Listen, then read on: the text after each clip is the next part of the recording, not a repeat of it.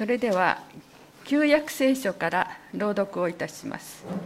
聖書箇所はイザヤ書51章4節から11節。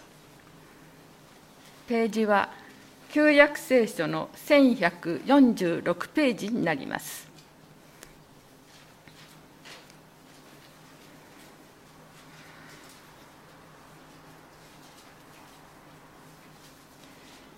それでは聖書をお読みします。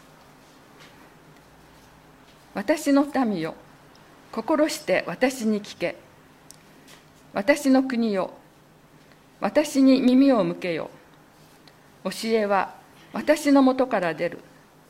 私は瞬く間に私の裁きをすべての人の光として輝かす。私の正義は近く私の救いは現れ私の腕は諸国の民を裁く。島々は私に望みを置き私の腕を待ち望む。天に向かって目を上げ下に広がる地を見渡せ。天が煙のように消え地が衣のように朽ち地に住む者もまた武与のように死に果てても私の救いは常しえに続き私の恵みの技が絶えることはない。私に聞け。正しさを知り、私の教えを心に置く民よ。人にあざけられることを恐れるな。罵られてもおののくな。彼らはシミに食われる衣、虫に食い尽くされる羊毛に過ぎない。私の恵みの技は常しえに続き、私の救いは世々に流れる。奮い立て奮い立て力をまとえ主の身腕よ奮い立て世々とこしえに遠い昔の日々のように。ラハブを切り裂き竜を貫いたのはあなたではなかったか。海を大いなる淵の水を干上がらせ深い海の底に道を開いてあがなわれた人々を通らせたのはあなたではなかったか。主にあがなわれた人々は帰ってきて、喜びの歌を歌いながらシオンに入る。神戸にとこしえの喜びをいただき、喜びと楽しみを得、嘆きと悲しみは消え去る。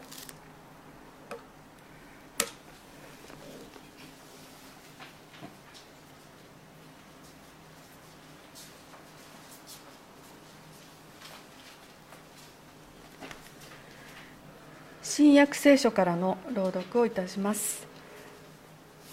マルコによる福音書13章32節から37節新約聖書の90ページです。お読みいたします。その日、その時は誰も知らない。天使たちも子も知らない。父だけがご存知である。気をつけて目を覚ましていなさい。その時がいつなのか、あなた方にはわからないからである。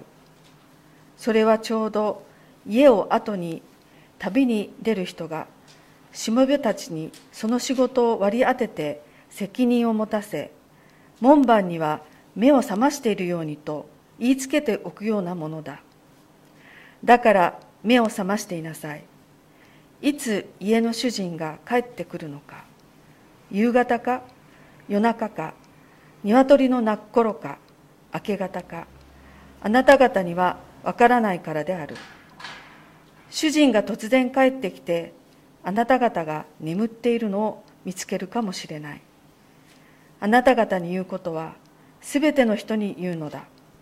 目を覚ましていなさい。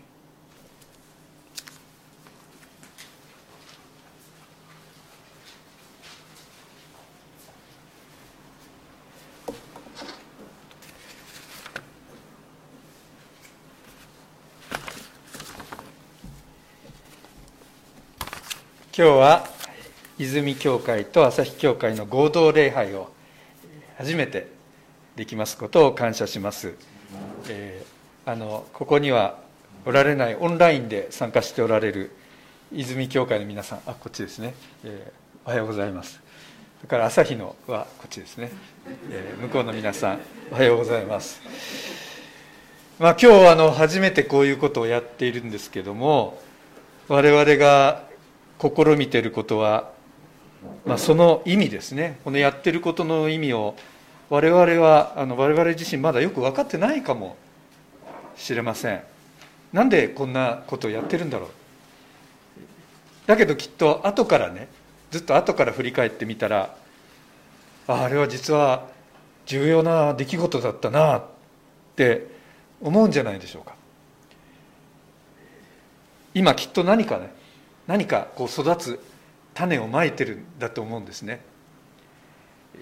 だけど芽が出て育って花が咲くあるいは作物がなるっていうまでには相当な時間があってでその時が来るまで私たちはその恵みの全貌はよくわからないんです。神様のなさることっていうのはねあの花を育てたりね野菜を育てたりそれからもっと言えば木を植えたりすることに似てますね。つまり今やってることとせっせとやってることとその結果が目に見えるようになるまでの間にすごく時間があるということです。木なんかはものすごい長い時間がありますけれども時間があるということですね。我々はあの何事もすぐに結果を得たい得ようとする時代に生きてますからね。欲しいものだって。朝ポチッとしたらもう夜は届いちゃうっていうような中生きてるから、まあ、気が付かないうちに随分せっかちになってる気がするんです。でも信仰の世界においては間にある時間って結構大切なんですね。それがそしてかなり長いんですけれども。その時間がなければね花も野菜も木も育つことができないように人も育たない。種をまいたら苗を植えたら我々のこう気が付かない間も目に見えない間にも何かが動いてる。育ってる。私たちはその間の時間に希望を持って期待を持って祈りを持って待つっていうことをします、まあ、待つって大事ですね。信仰ってほとんどは待ってるっていうことかもしれないぐらいですから今日は待つっていうことを特に考えたいと思います。教会の暦では今日からアドベントです。対抗節です。今あの1本目のキャンドルに火を灯してもらってアドベントが来たなっていう気持ちになりました。対抗節降誕を待つってあるようにこの期間4週間ちょっとの期間っていうのは待つということをテーマにします。ただクリスマスを待つクリスマスのお祝いを待つプレゼントを待つっていうことではありません。キリストを待つ終わりの時を待つ神の国の成就を待つということです、えー、さてところがですねこの待つっていうのはあの口で言うのは簡単なんだけど実際にはそう簡単じゃない。旧約聖書の朗読は今日イザヤ書の51章からでした。でこのイザヤ書の終わりの方ですね40章から後っていう部分はですねバビロンにバビロニアのバビロンに補修されてたユダの人たちにさあ解放の時が来たよ。故郷に帰れるんだよ。っていう喜びの知らせを告げてるとこなんですね。あの、まあ、ヘンデルの「メサイアの」えー、演奏会の季節も来ておりますけれどもあのメサイアの一番最初の歌はね私好きなんですけど「カンファーティー」って言ってね「カンファーティーカンファーティーマイピープル私の民を慰めよう慰めよう」って始まる喜びの知らせなんです喜びの知らせなんですけどでもね人々の心はもうくじけちゃっててすぐに全員が「やった!」と勇んで立ち上がって帰ろうってなったわけじゃなかったんです。預言者が帰還帰還の約束を告げてもですね「いやってとかもうすでに聞こうとしないとそういう人たちがいました。なぜか。まあいろいろ事情はあったと思うんです。あの捕囚バビロン捕囚 exile とはいえですねもうバビロンで何十年と暮らしてるわけですよ。そこで子供が生まれても孫も生まれたかもしれないですよね。えー、必死でそこで生活を築いたわけです。まあ囚われの身とはいえそこで能力のある人たちはせっせと信用されてですねもしかしたら家も建てたかもしれないし仕事ももうそこでやってるしそれなりの生活してる。家族を養って仕事に励んで。でユダヤ人たちの礼拝の仕方として街道シナゴーグに集まって礼拝するっていうようなことも始まっている。それこそ日々の生活で忙しいんです。帰還とか言われてもねそんな大きなことを考える余裕がないっていうことあったんじゃないでしょうか。大体帰るって言っても簡単なことじゃないわけです。シオンは遠くはるか彼方です。しかもその都エルサレムはですねすっかり荒らされてしまった。外国が軍隊が入ってきて荒らしてしまった。国土は荒廃してるっていう話が聞こえてくるわけです。そんなところにね帰って立ち直せる立て直せるっていうのか。それにあの心の中の深い部分でもう自分たちね神様に忘れられちゃったんじゃないか。神様の約束なんかもう無効になってるんじゃないか。っていう疑いがあるんですよね。もう辛い目に遭っちゃったからね。こんな目に遭っちゃったからこの先に何を望めるんだっていうすごくこう冷え切ってしまった心があります。荒れたエルサレムに帰って苦労するよりはここにとどまっていた方がいいじゃないか、まあ、預言者はいろいろ言うけどその言葉にはつられないよ、まあ、そういう冷えた心です。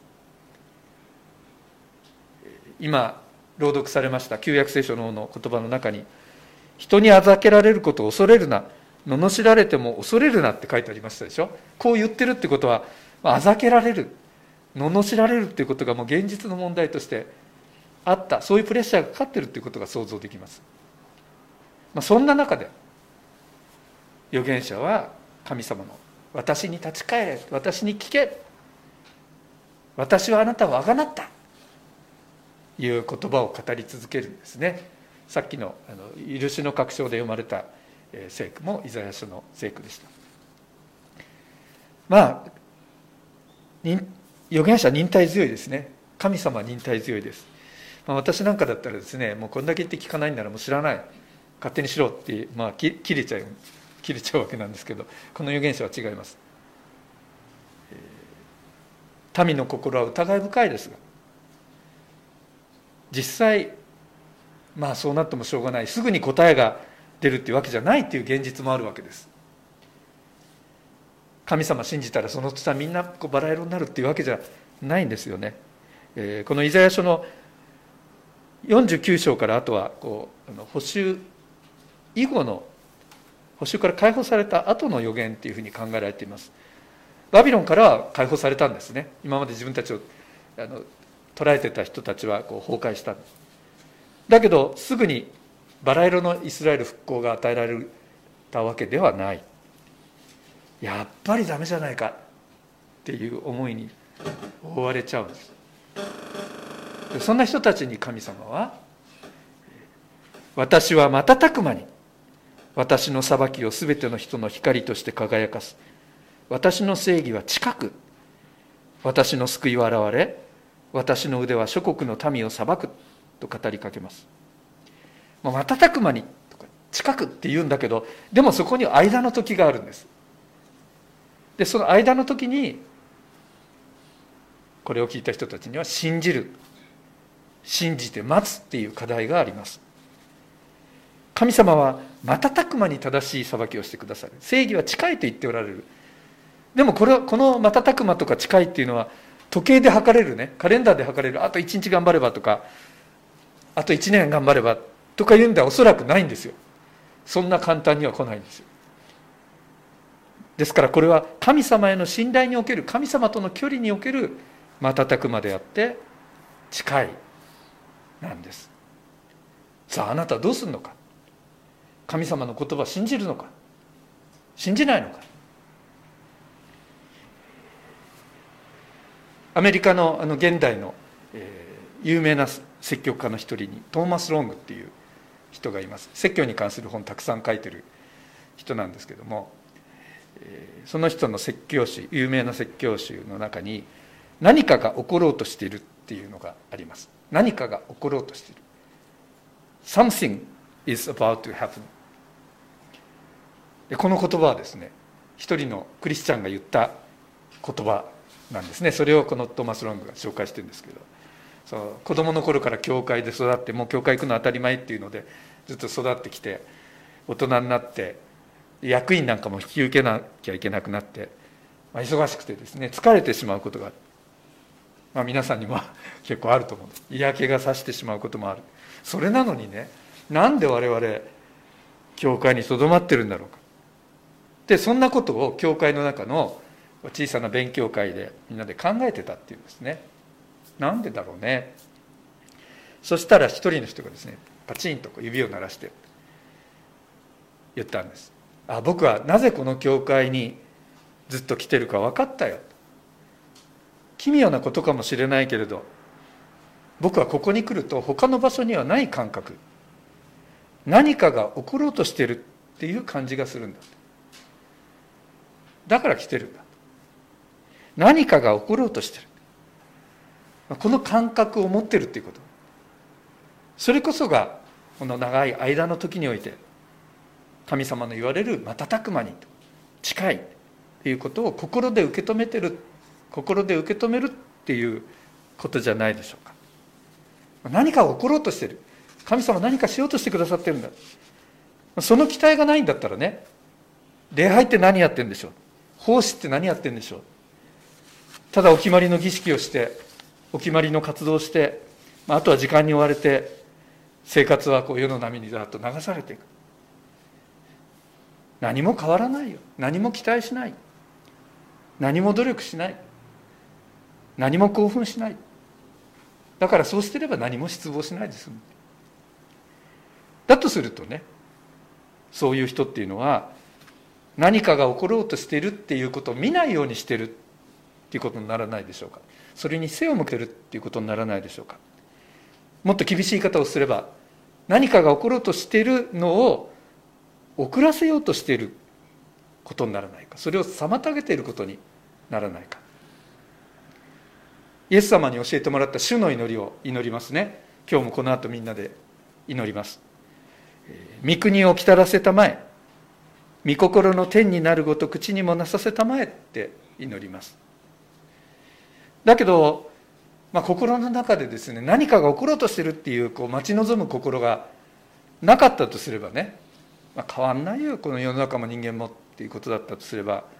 口ではね主の祈り御国を来たらせたまえて祈ってるけど心は御国は来たりません。御心は地になりません。何も変わりません。ってもう決め込んでることにならないでしょうか。もっと言えば御国を来たらさないでください。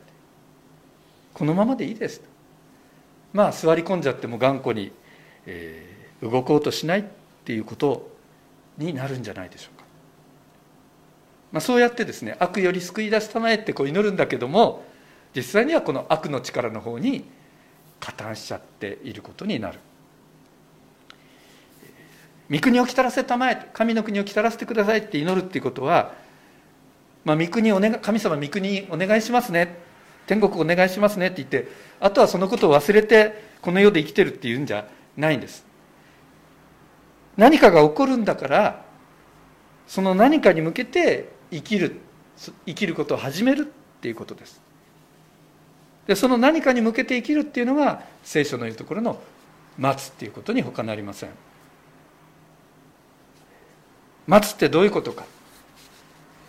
イエス様がそれを語っておられるのが今日の新約朗読で読まれたマルコによる福音書の13章です。いつまで待つか。それは分かんない。っていうんです。その日その時は誰も知らない。父だけがご存知である。気をつけて目を覚ましていなさい気をつけて目を覚ましていなさい。それが待つっていうことです。イエス様はそれはね例えで語ってくださるわけですけどもちょうど家を開けて出かけていく主人がしもべたちの仕事を割り当てて頼んだよって責任を委ねていくようなものだと。門番の役割を託された人には目を覚ましていなさいって頼んでいく。まあそうですね。門番なんだから夜中に起きて見張ってなきゃいけない。でこの主人がいつ帰ってくるのか。夕方なのか。夜中なのか。明け方なのか。明日なのか明後日なのか。分かんない。だから目を覚ましている。この主人って誰でしょうね？明らかにこの例えを話してくれてるイエス様だと思うんですね。この例えを話している本人だと思います。門番という大切な役割を与えられた人にとっては自分の仕事が完了するのはご主人が戻ってくる日です。その日に彼の目を覚まして待ってたっていうことがこう実を結ぶんです。彼のしてきたことが報われます。ちゃんと良い仕事をしてたらそのことは報われる。ああ生きててよかった。生きてきてよかった。待つべきものを待って目を覚ましていてよかった。と祝うことができます。途中でやめなくてよかった。もう帰ってこないからね、まあ、あのキリストは再び来られるとか言うけど全然来られないから。もうやめとこうかなって。こんな真面目に来てもバカらしいし。主人帰ってこないよ。もう待ってなくていいよ。みんなもう先のあてなんてないんだからね。もうこのままみんなやりたいことやって滅びりゃいいんだよ。そう投げないでよかった。待っててよかった。愛を込めて一生懸命に生きてよかった。そう喜べる日が来る。まそれが聖書が言っていることだと思います。だから待つっていうのはね我々がこう普通に思うよりはずっと能動的なことなんですね。それは人生に緊張をもたらしてくれるものだと思います。緊張って言ってももうコチコチになってあのうまく力が出せなくなっちゃうようなそういう緊張じゃなくて張りがあるということですよ。ギター今日ギター持ってきた人がいましたけどギターだってチュッチュッチュッチュってチューニングしてこう張らなきゃダメなんですよね。張って正しい音が出ます。張りは大事ですよね。人間もそうだと思います。私たちの人生私の人生にはイエス様からこんな使命が与えられてるんだミッションが与えられてるんだ。まあそれはすごい大きなことだったとしても小さなささやかなことだったとしても価値は一緒。同じ重要性を持っています。私しかできないことです。私の人生での使命だから。他の人にはできない。私の人生における責任。で待つ時間っていうのは私たちがその使命に励む時間です。張りを持って生きていく。でその緊張感を失ったらね我々は自分がせっかく与えてもらっているものが生かせなくなると思うんですね。また生かさなくなると思うんです。待つことは目覚めていることです。ぼんやりと無意に過ごすということじゃなくて張りを持って自分の使命に打ち込んでいくことです。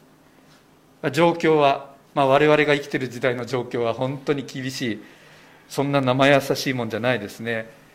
この国はどうなっちゃうんだろう。世界どうなっちゃうんだろう。暗淡たる思いになることもあります。まあ先がね消滅っていうことだったらもうどうでもいいやってなりますね。まあ国この国もあの未来からどんどんどんどんお金借りまくって今あのとにかくお金すりまくればいいって言って未来にどんどんどんどんあの借金してますけどこれどうなるんでしょうね。すごくこうなんか刹那的になってる。だけどねそうじゃないんだ。どうでもいいやじゃないんだ。先に待ってるものがあるんだ。それを知ってる者はそこへ向けての希望によって前から引っ張ってもらうようにして進んでいくことができます。あの補修の民。イザヤが語りかけた補修の民は進んでいきます。都エルサレムは荒れ果てている。田畑は荒れ果てている。でも帰っていくことができます。神様の約束があるからです。待ってる人は強いんです。待ってる人は強い。主が身腕を持って道を開いてくださる。これが私たちの信仰です、えー、今日の旧約聖書の朗読の中に「奮い立て奮い立て力をまとえ主の身腕よ」っていう言葉が入ってるんですね。あれ神様に向かって言ってる。随分乱暴なこと言うなと思うんですけど奮い立って奮い立って力をまた主の身腕よっていう祈りがねあのイザヤの51章の予言の中に挟み込まれていたことにお気づきになったでしょうか。あれはこういうことです。出エジプトの時昔エジプトから脱出させてもらった時深い海の底に道を開いて民を導き出してくれた主の身腕を私たちを救い出してください。そうやって祈りながらシオンへとエルサレムの丘へと民は帰っていきます。神様があがない出してくださった人々は喜びの歌を歌いながらシオンに入っていきます。祈りましょう。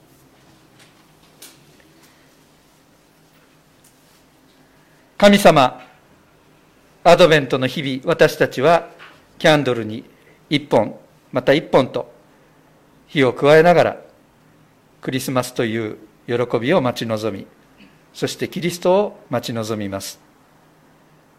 神様が全ての人を救ってくださる時愛と正義を勝利させてくださる時を待ち望みます。待っている者の強さを私たちに与えてください。主イエスの皆によって祈ります。アメン。